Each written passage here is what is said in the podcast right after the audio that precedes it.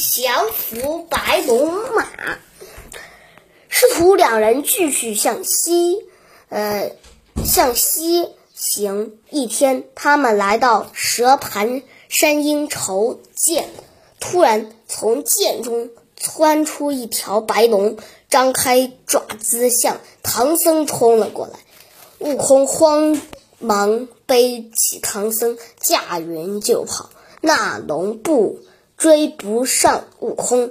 就张开血盆大口，要吞了，呃，把白东、白马给吞食了，然后又钻进深涧里了。悟空把父师傅安顿在一个安全的地方，转身回到涧边去牵马拿行李，发现马不见了，想。这一定是被白龙吃了，就在涧边破口大骂：“破泥鳅，喊喊我的马，还我的马来！”白龙听见有人骂他，气得眼睛都红了，跳出水面，张开五爪的向孙悟空扑来，双方。战了几十个回合，白龙实在打不过孙悟空，变身变成一条小蛇，钻进了草丛。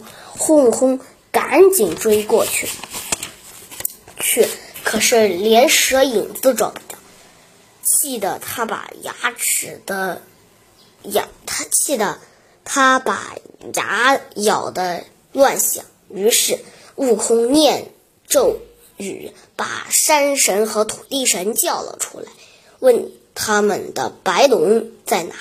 山神和土地神小心翼翼地说：“这白龙是观音菩萨放在这等候你们和你们一起去取经的。”悟空一听，一气的去要去找观音菩萨道理。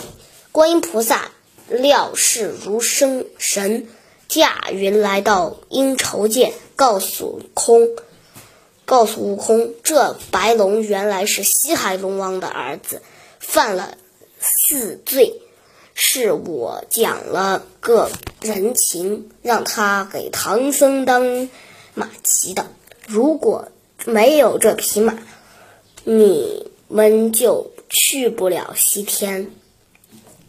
悟空急着说。他藏在水里不出来怎么办？观音菩萨带，呃，面带微笑，朝涧水，涧涧朝涧中喊了一声，那白龙立刻变成一个英俊的公子，来到菩萨跟前。菩萨说：“小白龙，你师傅已经来了。”边说边解下白龙脖子上明珠，用柳条蘸些甘露，他他身上一挥，吹了口仙气，喊声变，白龙变就变成一匹白马。观音菩萨叫孙悟空牵着马去见唐僧，并赐给悟空两。三根毫毛，自己则回普陀去了。悟空牵着马，高兴采烈、兴高采烈地来到唐僧跟前。唐僧一边用马摸摸着，用手摸着马头，一边说：“好马，好马，你在哪找的？”悟空把。经过说了一遍，唐僧连忙向南磕头，感谢观音菩萨。八斗宝施袈裟，唐僧骑上白龙马，赶起路来就轻松多了，轻松了许多。一天傍晚，师徒二人来到山谷里的一座姻缘门口的。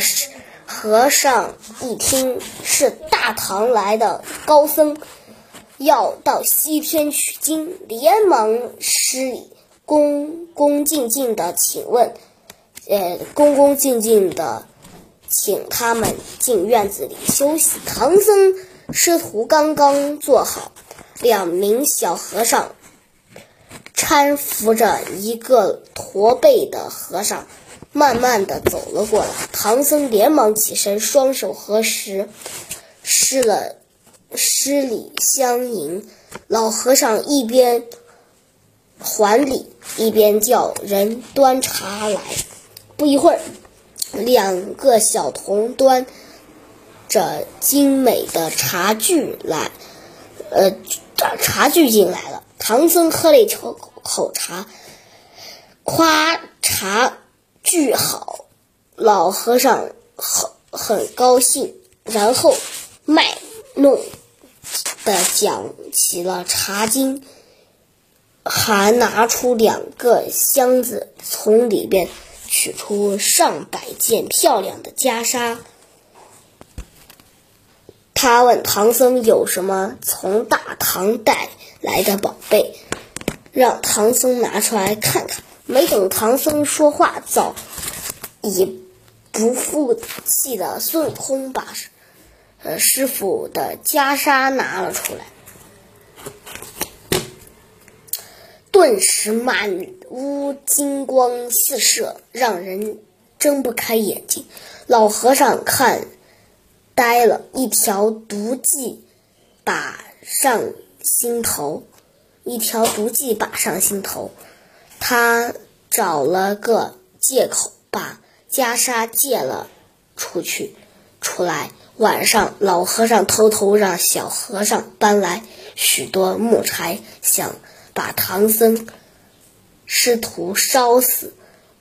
悟空听到院里院子里很吵，觉得奇怪，害怕师傅被惊醒。就变成一只小蜜蜂，飞到院中，看到眼前的景象，觉得很很可笑。他眼珠一转，想出一个一条妙计。悟空驾着筋斗云来到南天门，把广目天王的避火罩借来，出借了出来。悟空拿着避火罩回到。原来这座观音园的南面有座黑风山，山中黑风洞，呃，洞中住着一个黑风怪。他远远的看到见寺庙起火，就想趁火打劫偷点东西，于是驾着云方。张回房中，看到桌子上包袱放出金光，打开一看，见是件结直连成的袈裟。黑风怪偷偷拿了袈裟，驾云回到洞中。悟空只见管坐管管坐在。屋顶看火，却没注意到黑风怪。天快亮时，悟空见火快灭了，才收起避火罩，还给了木广目天王。回到禅房，见师傅还在沉熟睡，就轻轻的醒了师傅。唐僧打开房门，见院中四处都是乌黑烧焦的木头，好端端的观音园已经不存在了，感到非常吃惊。